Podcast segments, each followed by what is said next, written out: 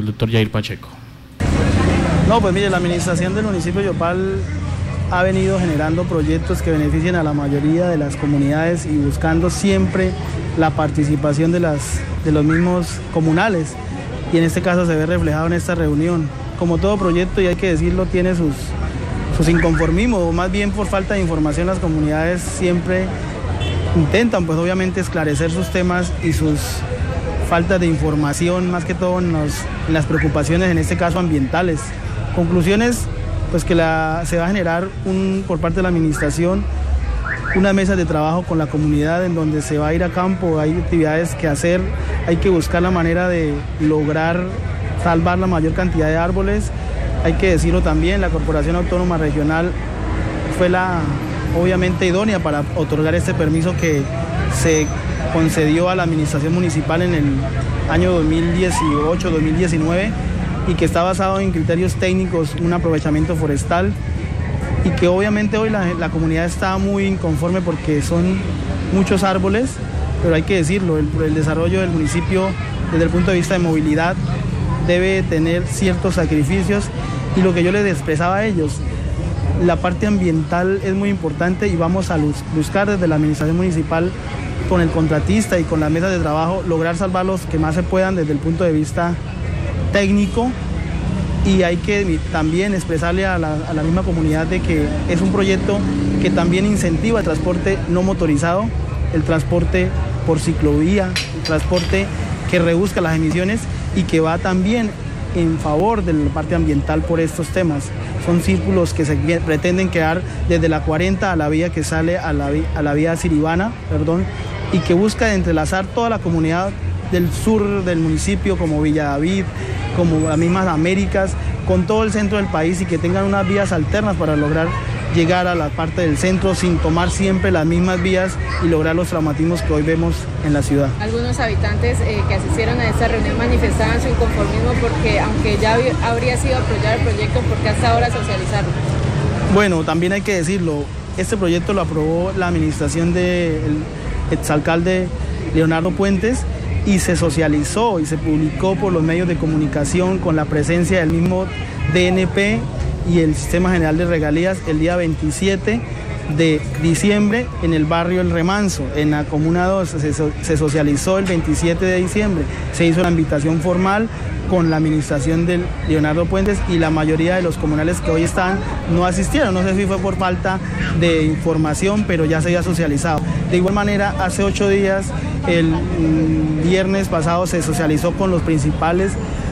eh, presidentes de juntas de la zona de afectación directa la licencia ambiental y con base en la autorización de ellos fue que se procedió a ir a campo a marcar los árboles que se iban a afectar. Y pues nos vimos con la, pues, el conformismo de que la gente eh, no toda está de acuerdo y que precisamente nos exigen a la administración lograr reducir el número de árboles que hoy manifestaron. Bueno, aparte de, disminuir la cantidad de árboles que van a talar, ¿cuál es ese tema de compensación? ¿El proyecto tiene de pronto alguna parte que manifieste que van a tener un tipo de compensación ante estas talas? Claro que sí, el proyecto cuando exige una, un tema de aprovechamiento forestal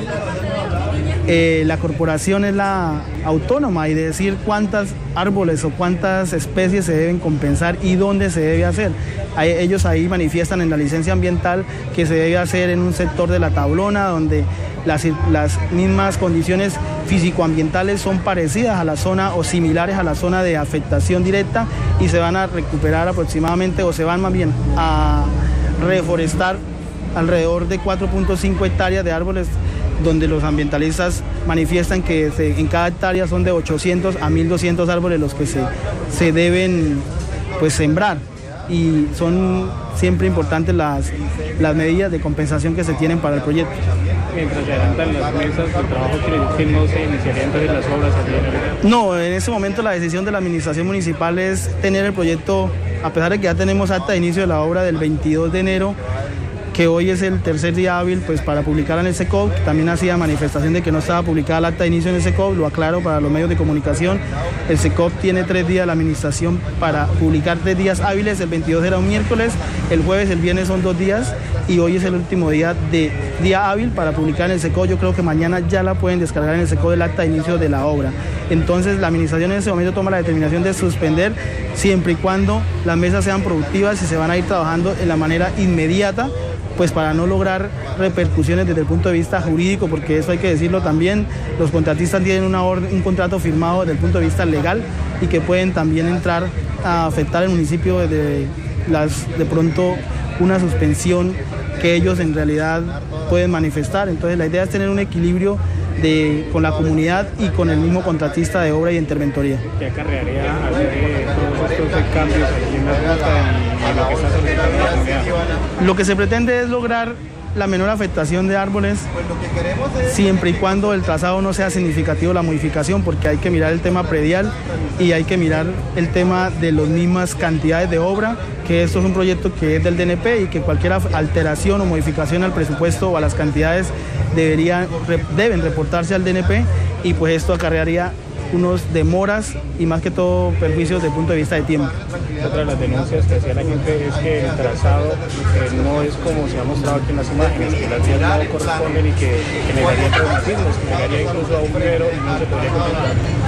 No, el, el, el, trazado y la vía, la carrera 33A es una vía que existe en el POT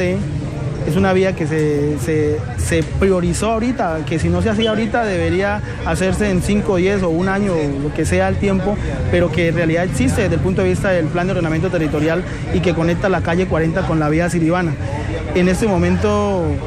es, una, una, prioridad que le dio el municipio, la administración municipal, y que no tiene desde el punto de vista, digamos, de ningún capricho, desde el punto de vista personal, ni mucho menos. Es una vía que está totalmente legal y que tiene un perfil vial establecido por planeación municipal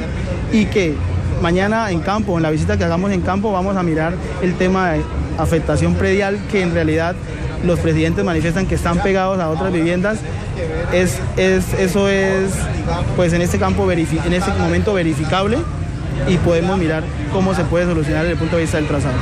En cuanto a los árboles nativos, endémicos que existen allí, ¿se plantearía la posibilidad de no, no talarlos? Sí, claro, la administración está abierta y lo que buscamos es precisamente hacer esas cosas, esas reuniones precisamente en cabeza de la corporación que es la autónoma para decidir y tomar estas decisiones. Si, la, si el trazado en, ese, algún árbol nos coincide con las zonas verdes, hay que mirar el tratamiento que se le debe hacer a las raíces para que no levanten después y se nos falle las estructuras de pavimento por calidad. Entonces hay que mirar todos esos puntos de vista técnicos y lograr salvar la mayor posible posibilidad de tener la mayor posibilidad de salvar árboles para nosotros es en este momento lo primordial señalado usted que lo que se ha presentado hoy es por la falta de información. ¿A qué se debe esa falta de información? Bueno, la falta de información desde el punto de vista de la difusión entre los mismos comunales. Nosotros como administración hemos publicado en redes sociales, en la radio, desde las emisoras y la socialización que se hizo, la primera fue el 27, posteriormente se hizo una con los mismos presidentes que todos ellos tienen unos grupos y se, y, se,